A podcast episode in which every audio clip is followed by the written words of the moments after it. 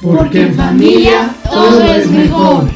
Te invitamos a un viaje de amor en familia. Bienvenido a nuestro podcast mensual. En marzo, tu familia es lo más importante.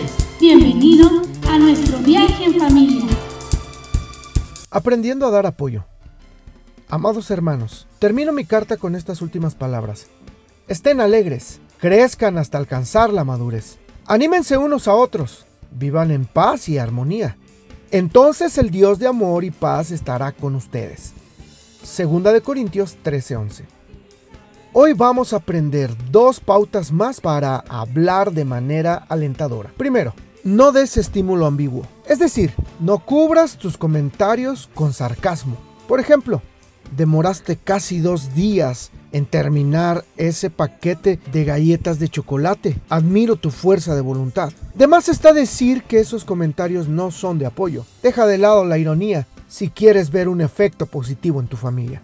Segundo, no te fastidies si la reacción de tu cónyuge no corresponde a tus expectativas. Recuerda que cada persona reacciona de diferente manera frente a los elogios.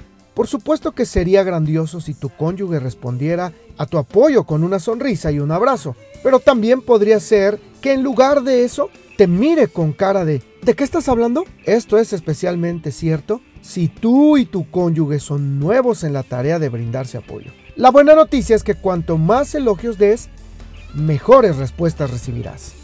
Al final de Segunda de Corintios, Pablo da a sus oyentes una lista de directivas breves. Justo en medio se encuentra la de alentarse unos a otros, y es un mandato bíblico.